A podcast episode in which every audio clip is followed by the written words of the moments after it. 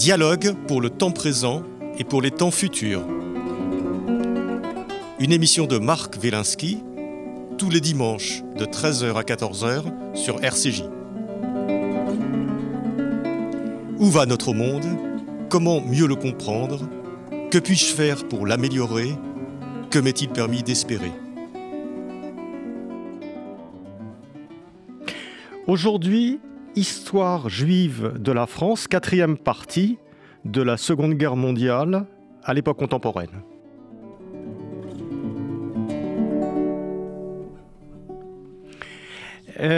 nous poursuivons euh, et, terminons aujourd'hui notre exploration euh, très rapide de ce magnifique ouvrage Histoire juive de la France, euh, paru il y a quelques semaines chez Albin Michel.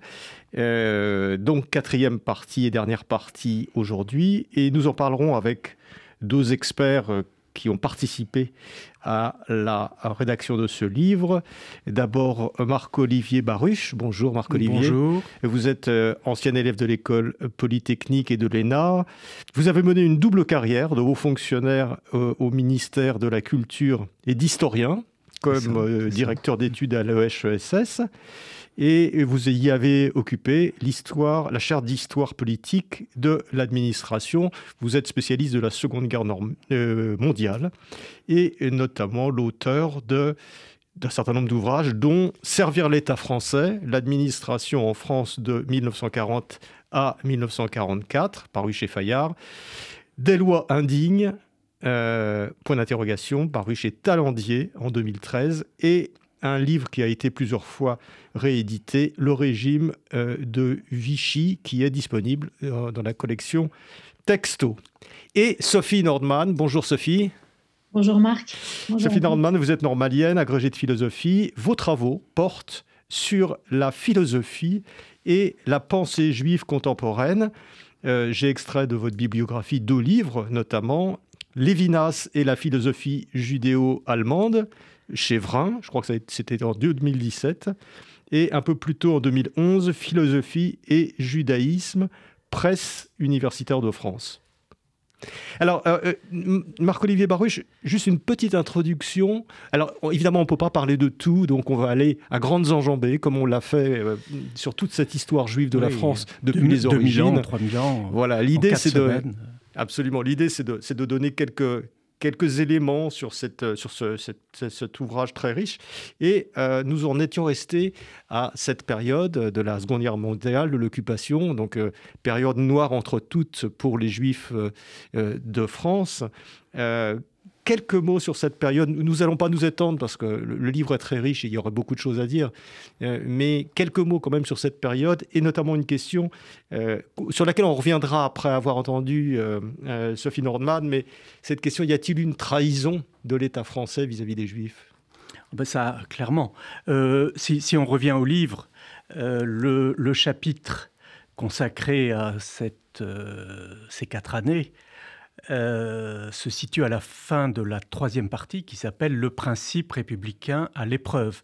Et c'est donc une sorte de crescendo décrescendo, autant à partir de 1791, puis durant tout le 19e siècle, il y a cette euh, euh, montée en puissance, assimilation, intégration, participation même à, la construction de l'État, la construction de, de, la société française, et puis et j'allais dire comme si l'histoire se, répétait, de la même manière que le capitaine Dreyfus, officier euh, euh, bien intégré, premier euh, juif à suivre un stage à l'état-major, se pensait à l'aise dans la société française, dans l'armée française, dont il se sentait un membre à part entière, eh bien, tout d'un coup, et sous l'effet de la défaite, hein, il ne faut pas minimiser ça, tout d'un coup, on dit aux Juifs, mais détrompez-vous vous n'êtes pas des Français, vous êtes des Juifs. Donc effectivement, euh, période noire, vous l'avez dit, pour les Juifs de France, période noire tout court, hein, pour, euh, pour toute une série de, de, valeurs euh, auxquelles on pensait que, dont on pensait que la société française les avait complètement faites siennes. donc bien sûr, trahison, mais beaucoup plus que ça, bouleversement. Donc, et bon, ce sont à la fois les effets de l'arrivée au pouvoir de l'extrême droite. Hein. c'est la première fois et j'espère la dernière, dans l'histoire nationale, en tout cas la première et seule fois dans l'histoire du XXe siècle français que l'extrême droite est associée au, pouvoir, et notamment dans le premier Vichy, hein, celui du, second semestre 1940. L'État français, le, régime de Pétain, est créé le 10 juillet 1940.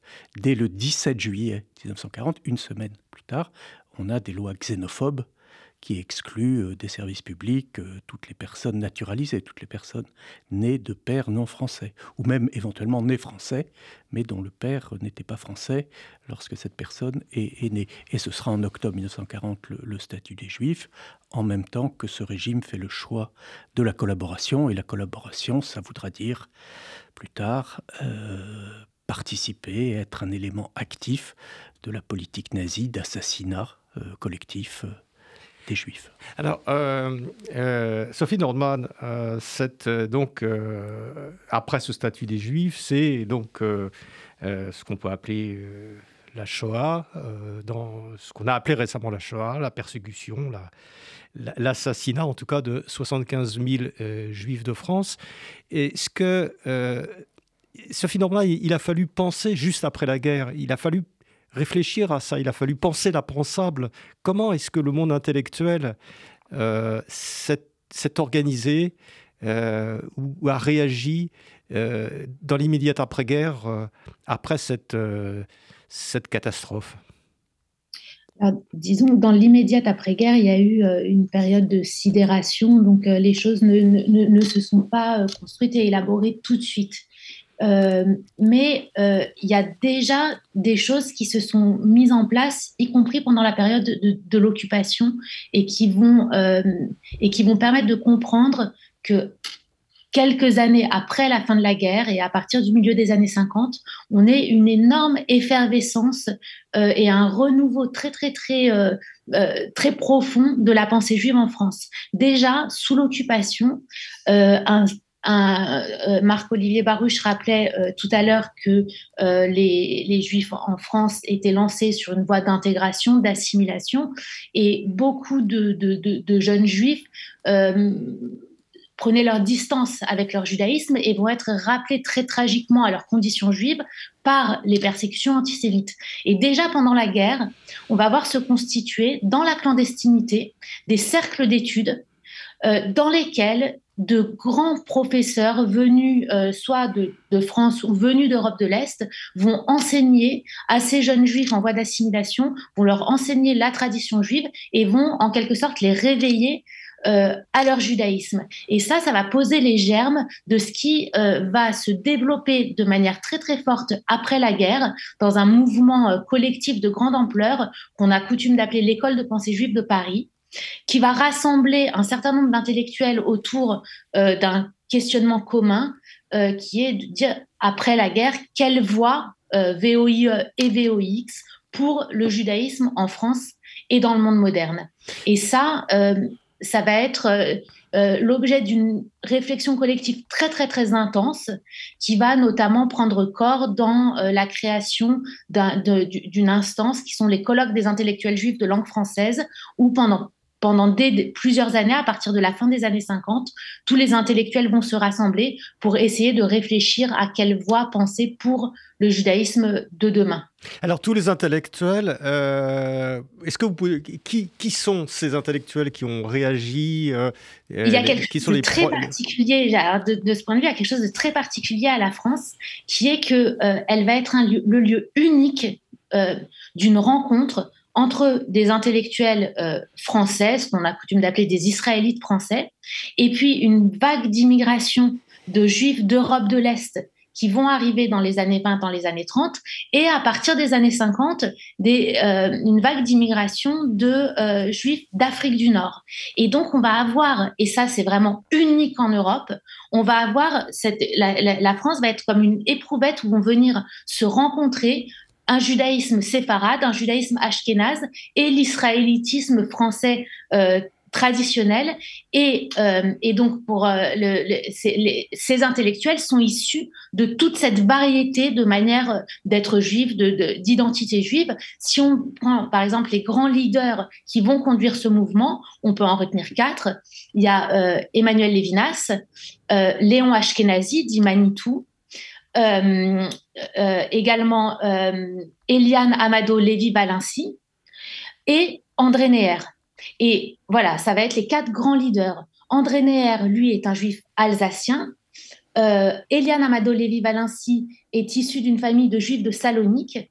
Emmanuel Lévinas vient de Lituanie et a euh, émigré en France à la fin des années 20. Et Léon Ashkenazi, Manitou, est un juif euh, d'origine algérienne, oranaise, qui est arrivé en France pendant la guerre. Et donc, on a voilà cette, euh, cette combinaison de différentes manières d'être juif et de différentes traditions qui vont venir se, se, se, à la fois se confronter, mais aussi dialoguer pour produire une nouvelle manière d'être juif. Alors, quel était leur quelle était leur idée Quel était leur but? Vous avez, euh, vous avez dit, euh, Sophie, tout à l'heure qu'il y a eu une période, bien entendu, de sidération. Finalement, elle n'a pas été aussi longue que ça. Il y a eu une réaction quand même assez rapide euh, de et une vitalité assez immédiate de mhm. la vie juive et de la vie intellectuelle juive. Oui, et alors leur idée, pour reprendre une formule d'André Neher, est de refaire l'émancipation des juifs le, constat qu'ils font, c'est que euh, euh, si on situe le, début de l'émancipation des Juifs et de leur intégration au moment de la Révolution française, voilà deux siècles que les Juifs sont en voie d'intégration. Et comme le rappelait tout à l'heure Marc-Olivier Baruch, cette intégration-là, elle se solde par un échec total, euh, par la destruction du judaïsme, l'assassinat massif des Juifs, la Shoah. Mais ce qu'il voit aussi, c'est que au cours de ces deux siècles d'émancipation, le judaïsme a pour ainsi dire, euh, le judaïsme européen et en tout cas euh, d'Europe occidentale a pour ainsi dire perdu sa substance. Les Juifs, dit par exemple euh, notamment André Neher, se sont déjudaïsés et c'est ça, c'est ce qu'on appelle l'assimilation. Les Juifs ont perdu le lien avec euh, leur judaïsme, avec leur identité, avec leurs sources traditionnelles. Et l'idée de ces euh, intellectuels qui se rassemblent, c'est de refaire l'émancipation autrement et de, la refaire de en sorte que euh, les juifs retrouvent un lien profond avec leur judaïsme. Et ça, ça passe par une relecture des sources juives, une, une, une relecture aussi des sources traditionnelles juives dans le but de répondre aux questions fondamentales que la société moderne euh, n'est plus en n'est pas en mesure de, résoudre. Et donc, ces intellectuels vont aller chercher dans les sources traditionnelles des réponses aux problèmes sociaux, aux problèmes politiques, aux problèmes euh, également de l'identité juive, pour essayer de parler le langage moderne en allant puiser leurs sources dans euh, le judaïsme traditionnel. Et si on veut euh, résumer les, les, les, choses de manière très, euh, très schématique, on peut dire que l'ancien modèle d'intégration des juifs, c'était, il obéissait à l'adage, euh, vous savez, juif à la maison, citoyen français au dehors. Et il y avait comme cette dichotomie-là, et c'est de cela dont ces penseurs ne veulent plus. Il faut pouvoir être juif à la fois à la maison et au dehors, et l'idée, c'est d'arriver à faire entendre une voix juive euh, qui puisse parler le langage du monde moderne et qui puisse s'adresser aussi bien aux juifs que euh, aux, non-juifs en parlant le langage euh, des modernes en général. Euh, Sophie Nordman, on revient à vous dans quelques instants. Euh, Marc-Olivier Baruch, vous voulez Moi, je voulais, je voulais, poser une ou deux questions à, à Sophie, si elle m'entend. Oui. Euh, ces colloques des intellectuels juifs de langue française, il y en a des, très, euh, très intéressants, ils sont presque tous ou tous publiés. Euh, quand est-ce que ça s'arrête et pourquoi? Ça, c'était ma, première question. Ah, c'est plus facile de dire, il est plus facile de dire quand est-ce qu'il commence que quand est-ce qu'il s'arrête. Le premier colloque a lieu en 1958 et, et les colloques vont se poursuivre. Il n'y a pas vraiment de date de fin puisqu'ils vont se poursuivre. alors, il va y avoir un énorme tournant euh, après la guerre des six jours, après 1967, puisque trois des quatre grands leaders de euh, cette école de pensée juive de Paris vont partir s'installer en Israël. André Neher s'en va, Eliane Amado Lévy Valency s'en va, Léon Ashkenazi s'en va, tous font leur alia, partent en Israël. Il reste Emmanuel Levinas, mais déjà après 1967, il y a un déclin de ces colloques ils vont quand même continuer à se poursuivre jusqu'au début des années 2000 et et, ensuite, on va, euh, ils vont avoir lieu des initiatives pour relancer ces colloques, y compris ces dernières années. Vous avez peut-être vu passer ça, il y a l'organisation de nouveaux colloques des intellectuels juifs de langue française. Donc c'est un mouvement qui euh, se poursuit encore aujourd'hui, mais qui effectivement, après 1967, euh, va quand même commencer à décliner, à un peu se déliter. Par rapport aux pères fondateurs, quoi, les, les pères et la mère, puisqu'il y a il y a aussi une femme. Euh, et, l'autre question, c'était euh, Vladimir Jankélévitch, vous ne l'avez pas cité, euh, il est un des intellectuels juifs les plus, les plus présents dans, dans le débat. Il, il s'associe à, à, ces colloques, à cette réflexion nouvelle? Il s'associe dès le départ à ces... Alors, il, est, il s'associe, mais il reste un peu en marge quand même de, ce mouvement, mais il est invité. Alors, euh, Vladimir Jankélévitch est très proche d'Eliane Amado Lévy Valency, qui elle est vraiment au cœur de l'organisation des colloques, et euh, il habite au même dans le même euh, quai des Fleurs, dans le même immeuble que celui qui est à l'initiative, qui est président de la section française du Congrès juif mondial à l'époque, qui est Edmond Flegg, et qui va être à l'initiative de ces colloques. Et donc, euh, et donc par, cette double, par ce double lien, euh, Vladimir Jankélévitch est invité dès le premier colloque dans lequel d'ailleurs il donne une communication qui est extrême, qui est vraiment passionnante, qui s'appelle Le judaïsme, un problème intérieur, où il va faire part justement de sa propre perplexité, de de la propre de sa propre de la complexité de son propre rapport à son identité juive et donc il est associé euh, oui, il participe, à, il participe à ce mouvement. Néanmoins, il, fait partie de euh, ces jeunes intellectuels que vous citiez tout à l'heure, qui avaient peu conscience de son judaïsme oui, oui, oui, tout à fait. Et pour lui, effectivement, pour Jean Kelevitch, très clairement, la guerre représente une rupture, une rupture fondamentale. Et en même temps, euh, Jean Kelevitch ne va, ne va jamais, il va, il va beaucoup s'engager. Il va s'engager dans la résistance, puis après euh, dans le combat contre l'antisémitisme, et puis sur la question euh, où là vraiment ça va être sa prise de position, une prise de position très forte sur l'imprescriptibilité des crimes nazis. Donc il va beaucoup s'engager. Néanmoins, il, va, il ne va jamais mettre les sources juives au cœur de sa pensée philosophique. Chez lui, euh, on n'assiste pas à ce qu'on peut trouver, par exemple, chez Emmanuel Levinas, chez qui vraiment philosophie et judaïsme se rencontrent. Chez Jean Kelevitch, il y a cet engagement, mais il y a aussi une pensée philosophique propre qui se développe et qui n'est pas directement liée euh, aux sources juives. Merci. Euh, Sophie une dernière question. Je sais que vous, devez partir dans, quelques, dans quelques instants.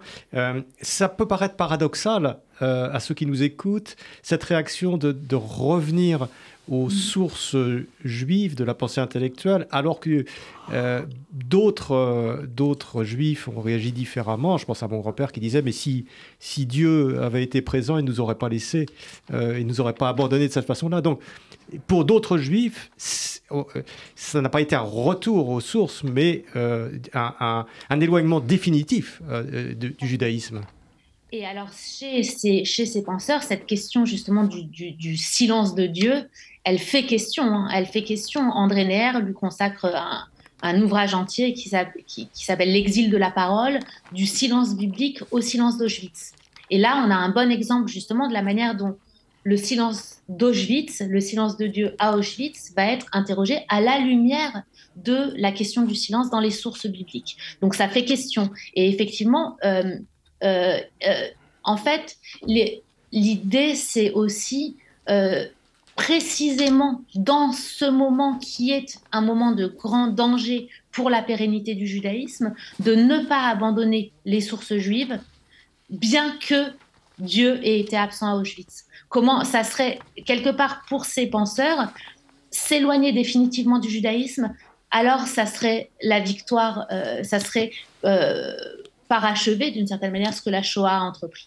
Donc pour eux, il est d'autant plus important et d'autant plus urgent de retrouver ce lien qui, qui, qui risque vraiment voilà, euh, d'être perdu pour les juifs survivants, de retrouver ce lien à leur héritage, euh, à leur héritage spirituel et à toutes ces sources. Sophie Nordman, merci, euh, merci d'avoir participé à cette émission. je, je, je, je, sais que vous devez nous quitter. Merci Sophie. Je vais revenir à, Marc-Olivier Baruch. Marc-Olivier, donc on a vu, on a vu ce, ce euh, on vient de voir ce, ressort, ce regain euh, de la pensée juive et de la philosophie juive juste après euh, la, fin de la Seconde Guerre mondiale. Alors, moi, je voudrais savoir maintenant qu'est-ce qui s'est passé au niveau des institutions, de la vie politique, de la vie sociale. Comme ce phénomène de sidération est a dû avoir lieu aussi, puisque, bon, on ne va pas revenir là-dessus, euh, l'ouvrage euh, Histoire juive de la France, euh, il fait, le développe de façon importante, mais il y a eu collaboration, collusion, complicité entre une partie de, de l'administration française et l'occupant allemand dans sa politique juive. Qu'est-ce qui se passe juste après dans les institutions? Alors, c'est pas tant l'administration que le pouvoir politique. Hein. La collaboration, c'est un choix politique euh, du gouvernement français de l'époque, enfin de celui qui administre en tout cas la France euh, métropolitaine, donc le, le gouvernement de Pétain, euh, avec successivement Laval, Darlan, puis à nouveau Laval. Je ne fais pas un cours sur l'histoire de Vichy. et donc en fait, c'est si, si on réfléchit, et il se trouve que j'ai, on m'a demandé dans fin des années 1990 d'être un témoin au procès de, Maurice Papon et euh, un moment très important hein, de, reprise de conscience de, ce qui s'est passé en France à cette époque-là.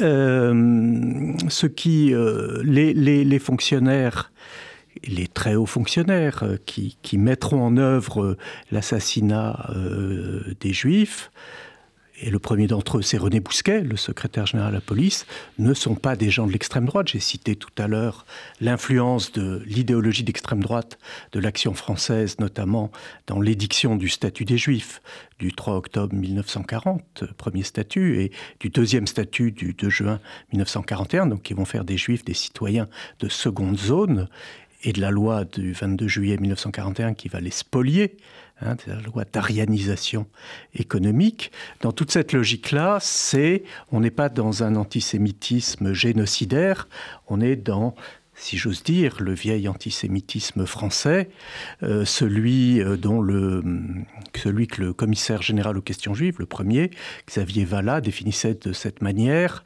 Les juifs dans la société française, c'est comme l'huile dans l'eau. Vous pouvez remettre euh, énormément d'eau, l'huile restera huile. Et donc les juifs sont inassimilables.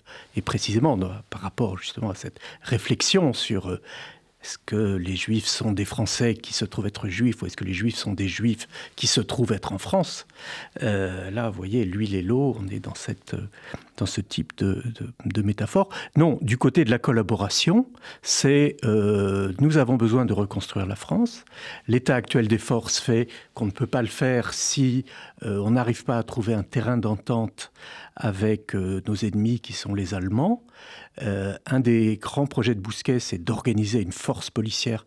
Avant la Deuxième Guerre mondiale, il n'y a pas de police nationale, ou très peu. Et donc euh, la police nationale telle qu'on la connaît euh, aujourd'hui, elle date de 1941-42. Et donc les Allemands autorisent la loi, l'organisation, mais lorsque Bousquet demande des armes, disant une police, il faut des que la police soit armée. Euh, les Allemands disent attendez, nous sommes en guerre, nous sommes ennemis, prouvez-nous que nous pouvons compter sur vous. Et le prix à payer, ça va être il y a une grande politique très importante. Je suis dans la pensée nazie. Euh, cette fois-là, je suis dans le dialogue, euh, que, dans ce que disent les nazis. Il y a une politique très importante, c'est d'éradiquer le judaïsme, faire Nichtung, ramener à rien, anéantir les juifs, et donc aidez-nous à cela et la France aide sans aucun état d'âme, alors que ni René Bousquet, euh, ni Maurice Papon, ni les préfets ne sont des antisémites forcenés, comme peut l'être Xavier Vallat, euh, Darquier de Pellepoix, Alibert, euh, peut-être Pétain, pas forcené, mais franchement antisémite. Donc il faut bien...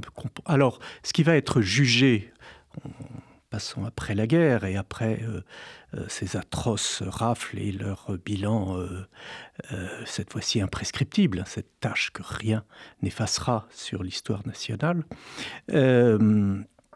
les procès qui seront faits après la libération évoqueront assez peu euh, ce sujet, et même un homme comme René Bousquet dira, écoutez, moi j'ai tenu à ce que les politiques françaises, tout ce qu'il y avait à faire, même quand c'était difficile, j'ai tenu à ce que ce soit fait par des Français. Et c'est tout juste si le tribunal ne le félicite pas, la, haute cour. Il est relevé, il est condamné, mais relevé de, cette condamnation. Donc il va... Euh, alors on dit, il y a eu un grand silence, on n'a pas voulu dire... Euh, Peut-être qu'on n'a pas voulu dire parce que euh, la douleur était trop intense. Tout se savait. Et euh, il faut euh, féliciter ce qui s'appelait à l'époque le Centre de documentation juive contemporaine, créé sous l'occupation en 1943 par Isaac Schnerson, qui est devenu aujourd'hui l'ancêtre. Donc ce CDJC, c'est l'ancêtre du mémorial de la Shoah. Ce sont les mêmes, les lieux d'ailleurs. Euh, qui euh, d'emblée euh, réunit de la documentation et les, premiers ouvrages, c'est dans les années, juste à la fin des années 40 et le début des années 50, le, gros livre de Joseph Billig sur le commissariat général aux, questions juives, l'histoire. Et, bon, là, on est dans les années 50. Et ensuite, on ne peut pas ne pas citer le nom de Serge Klarsfeld, qui est celui par lequel, euh, et encore aujourd'hui, euh, énormément de choses sur euh, ce, massacre, énormément de choses sont connues. C'est grâce et par Serge Klarsfeld qui a aussi, alors les relations sans doute entre Serge Klarsfeld et, ses proches, les, fils et filles, fils et fils de déportés juifs de France et le monde académique sont peut-être des relations complexes ou compliquées ou de jalousie, que sais-je de sens peut-être, euh, mais il n'en reste pas moins qu'il est le grand pionnier de l'étude de ce qu'on appelle aujourd'hui la Shoah. Alors, euh, Marc-Olivier Baruch, euh, quelles sont les, grandes, les grandes étapes de, de, la vie juive en France depuis cette époque, depuis la Seconde Guerre mondiale jusqu'à jusqu'à maintenant. Est-ce que est-ce qu'il y a quels sont les, les grands marqueurs Alors sur, sur, la vie juive au sens où on a parlé Sophie Nordman, je serais bien en peine de vous répondre parce que précisément, euh, je suis peut-être plus euh, du côté, et je ne suis pas philosophe du tout, du côté Jean Kelevitch que du côté euh, André Neher ou, Eliane Amado Lévy-Valency. En revanche, sur le fait que le sujet de la déportation, le sujet de l'assassinat massif et industriel euh, des juifs présents sur le territoire français s'invitent dans le débat politique. Là, les étapes, et puis aussi ce fait euh, pas, pas mince qu'est l'existence de l'État d'Israël et les guerres qui, menace l'État d'Israël, eh bien, euh, ça revient à intervalles réguliers dans le débat politique. Et un bon marqueur, c'est précisément, euh, ce sont les, interventions de Vladimir Jankélévitch, par exemple. Fin 1964, et discuter cette question de l'imprescriptibilité qui est, et avec, euh, donc c'est discuté à, à l'Assemblée nationale, et un, député a cette euh, évocation un peu, un peu étrange, en disant, mes chers collègues, euh, imaginons, bon, Adolf Hitler est, est, mort, nous le savons tous, mais imaginons peut-être qu'il ait échappé, on ne sait pas trop, il soit caché quelque part, eh bien, euh, donc on est là en décembre 1964, eh bien, imaginons que le 9 mai, si, cette imprescriptibilité n'est pas euh, votée, imaginons que euh, donc les crimes de guerre s'effacent au bout de 20 ans. Le 9 mai 1965, donc dans, six mois pour eux, Adolf Hitler réapparaisse et serait un homme libre. Donc, euh, bien sûr. Mmh. Oui, donc sur, cette, sur cet aspect, vous, vous avez dit qu'effectivement, il y a un élément nouveau qui apparaît dans la vie des Juifs de France euh, juste après la guerre, c'est la création de l'État d'Israël. Et on a l'impression, ça c'est bien montré dans le livre, donc dans, ce livre l'histoire juive de la France, on a cette, cette impression qu'après que, après la guerre, d'une certaine façon, la vie des Juifs de France les relations entre Juifs, la politique française, Juifs et Français, et juifs population de France est scandé par les par les différentes péripéties euh, la guerre de 56, la guerre de, 67, etc. Euh, des guerres, ce qu'on appelait à l'époque la guerre israélo-arabe. Donc il y a un élément nouveau. On a l'impression que la, vie juive en France n'est plus complètement autonome, l'a-t-elle jamais été, je n'en sais rien, mais qu'elle est liée maintenant à la vie euh, nouvelle de cet État d'Israël. Ben, c'est ce que je disais, on ne peut pas faire comme si Israël n'existait pas. Et euh, précisément, moi je me souviens, j'étais, j'étais petit, hein, j'avais 10 ans, euh, au moment de la guerre des six jours, effectivement, cela peut être de la même manière, enfin bon, il faut, faut éviter les, comparaisons, mais euh, comme la, ce qui est arrivé aux Juifs pendant la Seconde Guerre mondiale a, fait renaître un sentiment d'appartenance forcé d'ailleurs. On ne vous demandait pas votre avis, on disait vous, vous êtes juif. Et peut-être vous, vous, allez mourir parce que vous êtes juif.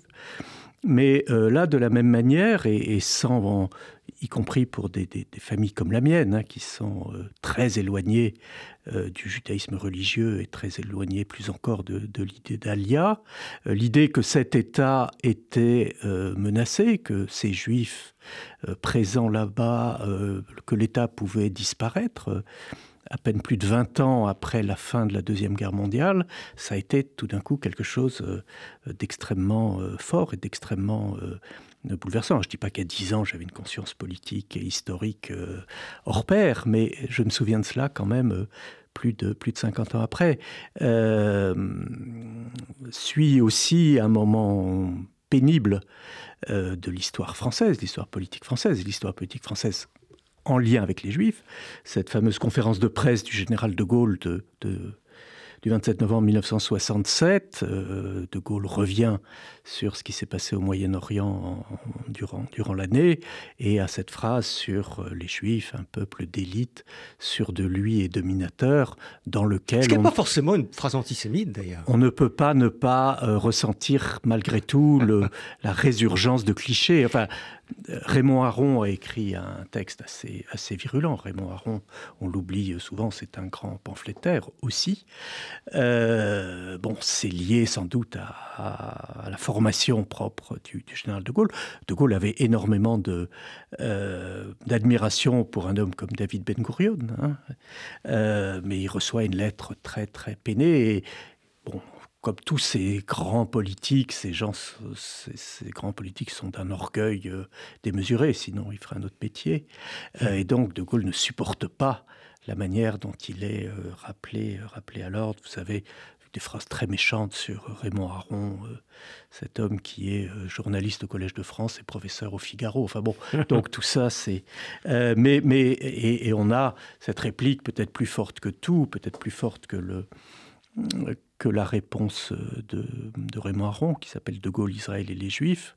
Euh, c'est ce dessin de Tim dans l'Express. Euh, qui est reproduit dans le livre, hein, d'ailleurs. oui, où on voit le, déporté, euh, comme ça, avec la, main comme Napoléon, fier de lui. Dans les barbelés. Voilà, dans les barbelés, le sabot posé sur les barbelés. Donc, cette espèce de. Tim est un, Tim d'ailleurs, peut-être par hasard, est celui qui fera la statue du capitaine Dreyfus, qui est aujourd'hui... Euh, qui est lui-même d'origine juive. Tim. bien sûr, oui, Louis, Louis Mittelberg. Mais cette statue, alors là, on est beaucoup plus tard, on est au début des années 1980, ce sera un chemin de croix, si j'ose dire, de trouver un endroit dans Paris où l'installer, parce que euh, la ville n'en veut pas, les militaires euh, n'en veulent pas, parce que voilà, c'est pas vraiment le plus glorieux. Le capitaine Dreyfus n'est toujours pas au Panthéon, je ne sais pas s'il y sera un jour, et s'il doit y être, euh, il faut que ce soit avec sa femme, qu'il a soutenu tout le temps, Lucie, Lucie Dreyfus alors, oui, Marc Baruch, il y a, y, a, y a, quelque chose qu'on voit bien aussi, c'est dans, dans, dans, ces différentes périodes et ces étapes de la vie juive par rapport à Israël, c'est que finalement, il y a, une.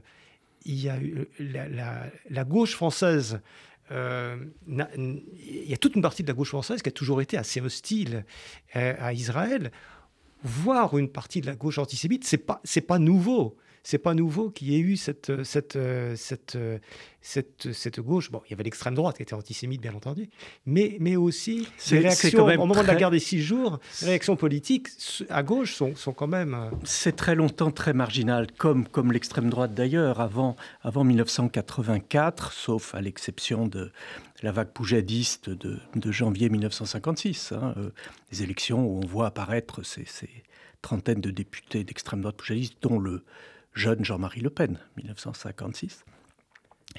Il faut attendre 1984 puis les élections législatives de 1986 pour que le Front National, euh, donc ce parti d'extrême droite, soit présent dans le débat politique et, j'ai peur que euh, ce ne soit pas qu'il j'ai peur qu'il soit présent pour fort longtemps. Mais il euh, ne faut pas oublier que l'État d'Israël est créé avec l'appui de l'Union soviétique. Donc le Parti communiste n'est pas hostile. Euh, donc c'est pas comme si euh, un parti important, le Parti communiste est très important jusque pendant toutes les années 50 et une bonne moitié au moins des, années 60. Ce n'est pas comme si ce parti était hostile à Israël parce que l'Union soviétique aurait été hostile euh, à Israël. Donc les, les manifestations, alors sans doute toujours ce, vieil anti-judaïsme, antisémitisme lié d'articulation, les juifs ont de l'argent, les juifs ont le pouvoir, les juifs euh, tiennent les journaux, mais euh, la phrase prêtée à Lénine, euh, l'antisémitisme et le socialisme des imbéciles, on l'a vu dans des affaires très très récentes et très, très immondes, la manière dont, des jeunes, soit Ilan Halimi, soit des personnes âgées comme Mireille Knoll sont assassinés ou torturés parce qu'ils sont juifs. Donc c'est imbécile, cet antisémitisme crétin et meurtrier, évidemment, il est de partout. Je ne l'associe pas spécialement à, la gauche ou à la droite. Ce qui va se passer, et c'est le cas euh, aussi bien en 1936, quand Léon Blum est président du Conseil, donc Léon Blum socialiste, ou en 1954, lorsque Pierre Mendès France est président du Conseil. Pierre Mendès France est au, est au Parti radical, mais donc deux très fortes personnalités, de très grands hommes d'État. C'est d'ailleurs euh, assez exceptionnel quand on pense aux grands hommes d'État du XXe siècle eh bien, bon, Charles de Gaulle, bien sûr, et très vite viennent les noms de Blum et de Mendès France. Euh, peut-être avant ceux même de, François Mitterrand et Jacques Chirac. Euh, c'est très impressionnant que parmi les, plus grands hommes d'État de ce pays au XXe siècle, euh, deux, d'entre eux soient, des juifs. Et donc à ce moment-là, l'opposition à Mendes France, comme ce fut l'opposition à Blum, peut se cristalliser sur le judaïsme. C'est, à mon sens, plus vrai pour l'époque Blum, c'est-à-dire il va y avoir un antisémitisme de gauche qui est un anti-bloomisme, euh, qui sera présent à partir de la fin de l'expérience de Front populaire de 38-39 et énormément pendant la Deuxième Guerre mondiale. L'opposition à Pierre Mendès France, elle prend d'autres voies parce que on est là dans la politique de décolonisation et donc ce sera et à mon sens quand même plutôt, plutôt à droite, hein, mais au sein même du Parti radical, euh, des gens s'opposeront à Mendes France avec des arguments qui parfois frisent euh, l'antisémitisme. Alors, euh, d'un autre côté, ce qui est intéressant aussi, c'est qu'il y a bon, cette tradition antisémite à droite, à gauche, ces relations compliquées avec... avec tripartite entre les Juifs de France, l'État d'Israël et, la politique française. Mais on voit aussi euh, par ailleurs, alors la gauche et l'extrême gauche, euh, notamment au, moment de mai, 68, portés par beaucoup de juifs, enfin très très majoritairement, Cohn-Bendit, Jesmar, Krivine, tout, tout et, puis des gens moins connus, il y a, y a, une majorité presque de juifs dans les, dans les, parmi ces activistes-là. Donc pas, il y a une tradition aussi révolutionnaire. Citons qui, Pierre Goldman aussi. Pardon? Pierre Goldman. Pierre Goldman, absolument. Et, et, des, tas d'autres qui sont, qui, sont, qui sont cités dans ce livre. Euh, il y a aussi cette, cette tradition révolutionnaire euh, juive qui est très active dans la France des années 60 et 70. Alors moi, je suis historien, donc je crois à l'histoire. Euh, si on lit les mémoires, les souvenirs obscurs d'un juif polonais né en France, de, Goldman, on voit à quel point euh, l'image euh, j'ose presque dire la nostalgie, mais du, du, combat qu'ont mené les Juifs pendant la Seconde Guerre mondiale est, présente. En arrière-fond, un tout petit peu la guerre d'Espagne. Et puis, en 68, on est à peine sorti de la guerre d'Algérie et donc du combat anticolonial. Donc on a là, euh, je ne sais pas, je, plus qu'une sorte d'atavisme en disant les Juifs euh, sont, sont, sont porteurs d'une certaine manière de l'idéal révolutionnaire parce qu'ils sont porteurs de, de, l'idéal de justice ou de liberté, je dirais, c'est euh, cette implication, cette, cette réflexion qui évidemment ne prend pas du tout le même chemin euh, que celui qu'on évoquait tout à l'heure euh, du côté du, retour au texte sacré, encore que, encore que, euh, mais de dire qu'est-ce que c'est, qu'est-ce qui, comment faire évoluer cette société, qui a conduit à cela, et peut-être qu'effectivement, mai 68, avec toute la complexité de la figure du général de Gaulle, général de Gaulle, donc l'homme de, 40-44, mais aussi euh, l'homme qui revient en 58 euh, dans des conditions pas très euh, républicaines, entre guillemets, même si évidemment, après coup, De Gaulle ne, s'est pas révélé un, dictateur. Donc il y, a là, et, et, je crois qu'évoquer De Gaulle, c'est important aussi parce que on va entrer ensuite dans la décennie de Gaulle meurt en novembre 1970, et précisément la décennie 70, comme s'il avait fallu comme si, hein, euh, que De Gaulle fut mort pour que des choses puissent se dire, se vivre. Et là, on est dans le euh, revival, si on veut, fait, c'est-à-dire à la fois l'effet guerre des six jours 67, euh, l'effet mai 68, 68, euh, euh, l'effet mort général de Gaulle et arrivé au pouvoir de Georges Pompidou, qui est un homme qui a des relations compliquées avec la résistance. Hein. Il n'a pas été, c'est moins qu'on puisse dire, un résistant actif. C'est l'homme qui graciera complètement Paul Touvier. et là, un autre élément mais sans doute tout cela converge-t-il pas par hasard, qui est la publication par un jeune universitaire euh, des États-Unis, Robert Paxton, d'une nouvelle histoire de, la France de Vichy, au moment même où, euh, donc là on est tout début des années 1970, au même moment où René Raymond, qui est un peu le pape de l'histoire contemporaine en France, organise un colloque à Sciences Po sur Vichy, hein, euh, sur les deux premières années de Vichy, il n'y a pas un mot, pas un mot ni sur le statut des Juifs, ni sur les rafles, ce qui est quand même euh, hallucinant. Et donc, euh, euh, on va avoir cette historiographie. Le livre, je pense notamment l'ouvrage dont nous parlons à la contribution de Maxime Decou sur la littérature, ça va être aussi toute une série d'ouvrages, André Schwarzbart, Le Dernier des Justes, un peu plus tard, Robin Gary, la, danse de Gengis Khan, et un peu plus tard les premiers romans de Patrick Modiano. Et euh, Patrick Modiano est co-scénariste avec Louis Malle du film La Comblucien, donc sur euh, ses, choix. Donc vous voyez, il y a là une sorte de ferment intellectuel et dans lequel c'est aussi le premier film de fiction sur la rafle du Veldiv, Les guichets du Louvre de Michel Mitrani en, en 1974. Et, tout ça, euh, je ne voudrais pas faire un long tunnel, mais il y a cette espèce de, de coup près qui est l'interview terrible de Darquier de Pellepoix à l'Express, Louis Darquier de Pellepoix, donc le deuxième commissaire général aux questions juives, qui est, si j'ose dire encore, il y a des degrés hein, dans l'antisémitisme. Xavier Vallat est extrêmement antisémite et, et, Darquier de Pellepoix l'est encore plus, euh, qui va dire, euh, donc il s'est réfugié en Espagne après la guerre, va dire deux choses. On a retenu le titre de l'interview à Auschwitz. À Auschwitz, on a gazé que des poux. Oui. Sous-entendu, les Juifs. La, phrase. Euh, c'est le négationnisme. C'est le, début du négationnisme. Du négationnisme, voilà, ça. Et sauf ce qu'il dit, et dans le corps de l'interview, il dit Vous m'interrogez sur les rafles. Moi, les rafles, j'y suis pour rien. C'est Bousquet. Et c'est là qu'apparaît le nom de Bousquet et je ne sais pas si on aura le temps d'en parler, mais euh, cette articulation, vous voyez, négationnisme, présence, réflexion sur non pas les antisémites de métier, ceux qui ont envie de tuer des juifs ou de leur casser la gueule ou leur cracher la figure dès qu'ils en voient un, mais les gens bien polis, euh, hauts fonctionnaires, tout à fait neutres, qui euh, vont, eux, participer complètement à l'assassinat.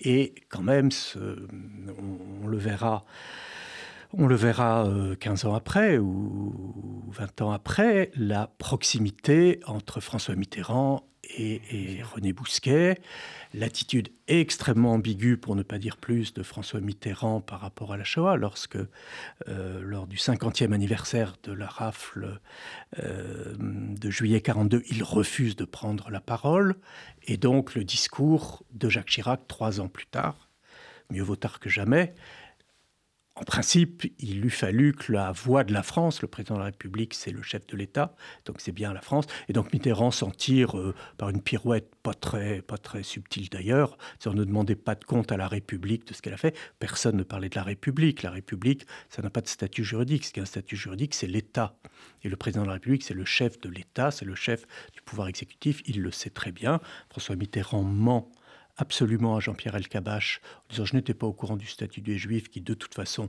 ne concernait que les juifs étrangers. D'abord, quand bien même, mais en plus, évidemment, c'est faux. François Mitterrand sait que c'est faux. Jean-Pierre Elkabach sait que François Mitterrand lui ment. Dit que c'est faux. Et, ne, dit rien. J'en avais parlé à Jean-Pierre Elkabach. Il dit, vous savez, c'est pas si facile que ça de contredire Mitterrand. Alors, euh, Baruch, je, vais vous sortir un petit peu de votre zone d'expertise. Mmh, mmh. Je vais vous poser une question personnelle. Mais donc, euh, Comment vous expliquez l'étonnante vitalité de, la vie culturelle juive euh, en France dans ces années 60 et 70. On a parlé du cinéma, on a parlé tout ça, mais si, on prend simplement euh, le, domaine de la, chanson, euh, vous avez tout.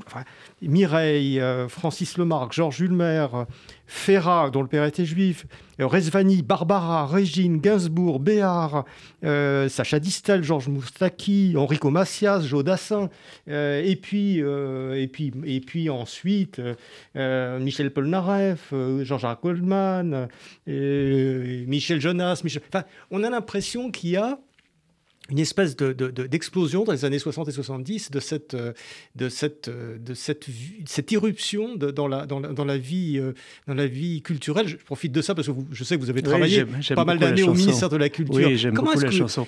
mais, mais en même temps, moi, je peux vous répondre Brassens, Brel, Ferré, François Hardy, Catherine Sauvage. Le pourcentage par rapport au, pourcentage de la population française, c'est quand même assez frappant. Bon, mais c'est aussi là encore, euh, ce qui est intéressant, c'est cette adaptabilité, d'une certaine manière, qu'un homme. Donc, l'article que, vous citez de mon collègue et ami euh, Philippe Gimplovitz, qui est, qui est musicologue, et qui, lui, dit on va pas comme ça se demander s'il y a quelque chose euh, d'intrinsèque, mais se dire c'est cette capacité d'adaptation, ce paradoxe, en fait, que un des chanteurs qui a le mieux chanté Paris, c'est Francis Lemarque. Il est un peu oublié aujourd'hui, mais c'est un, vraiment un chanteur populaire très important des années 50 et 60, un parolier aussi. Il écrit beaucoup, beaucoup de chansons pour son ami euh, Yves Montand. Il chante Paris comme euh, très peu de... Euh, je ne sais pas, il chante Paris alors qu'il est né Nathan Korb. il s'en est fallu de peu qu'il soit raflé. Il est caché dans un petit village du Cantal, à Calvinet, pendant la guerre. c'est d'une certaine manière indépendamment du nombre, c'est d'une certaine manière la, la, réponse à Vichy, la réponse à, à l'huile et l'eau euh, de tout à l'heure. Euh, euh, tout le monde, et, moi je crois beaucoup, peut-être mon côté un peu, un peu républicain, laïque au demeurant, mais je crois beaucoup à l'importance de l'école. et, si on regarde, a été inauguré il y a quelques mois une plaque au Conservatoire de musique de Paris, au CNSMDP, euh, à la mémoire des, élèves juives euh, euh, qui ont été, des anciennes élèves qui ont été euh, déportés, assassinés. Et il y avait une petite exposition sur euh, les, juifs euh, exclus du conservatoire parce que juifs. Et on voit à quel point, donc le conservatoire de musique, c'est l'école d'excellence de, musique, on voit à quel point partout, on n'est pas du tout dans cette bourgeoisie israélite seulement du 16e arrondissement, mais dans le 11e, par des petits conservateurs locaux, il y a cette capacité ce, que, ce que disait tout à l'heure Sophie Norman sur ces strates différentes, cette capacité peut-être euh, un peu perdu, et il faut réfléchir à ça aujourd'hui, puisque euh, votre émission s'intéresse au présent pour euh, parler du futur. Justement, j'allais vous demander et, de conclure ces quatre, ces quatre journées considérées sur, sur, sur les deux millénaires de, juifs de, de, la vie juive en France. on arrive à la, à la fin, c'est la dernière mission. Il nous reste quelques minutes, quelques secondes. Et voilà, Qu'est-ce qu'on peut dire sur l'époque actuelle, effectivement? Est-ce que, est que quelque chose est perdu? Est-ce que c'est différent? On a l'impression quand même que la il, il faut se méfier, il faut se méfier de la nostalgie et de l'âge d'or. Non, mais on a l'impression qu'il y a 50 ans, on avait 50 ans de moins, donc c'est clair. Elle est plus repliée sur elle-même. Sans doute, sans doute. C'est une époque très frileuse. Je pense que c'est une époque euh, où la politique est extrêmement faible. Je pense que dans deux siècles, ou dans, même dans 50 ans, on dira les hommes politiques de cette époque étaient d'une médiocrité absolument consternante.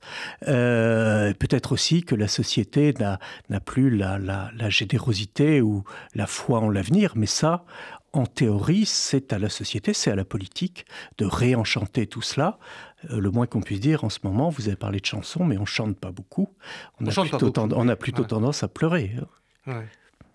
Très bien. Bah, merci en tout cas, euh, Marc-Olivier Baruch. Merci d'être venu euh, conclure cette. Merci, merci à vous. Et, lisez, lisez, ce beau livre. Hein, je ne dis pas ça. C'est vraiment, on a, on a eu et Il faut remercier Sylviane Goldberg qui l'a fait et les éditeurs. Et Sylviane Goldberg Jean que nous avons eu et, Julien Darmon. Et que, au début de cette émission et que nous euh, que nous remercions et Jean Moutapa qui a été à l'origine de cette édition aussi chez Albin Michel. Merci, merci beaucoup. À vous. Merci beaucoup. À très bientôt. Au revoir.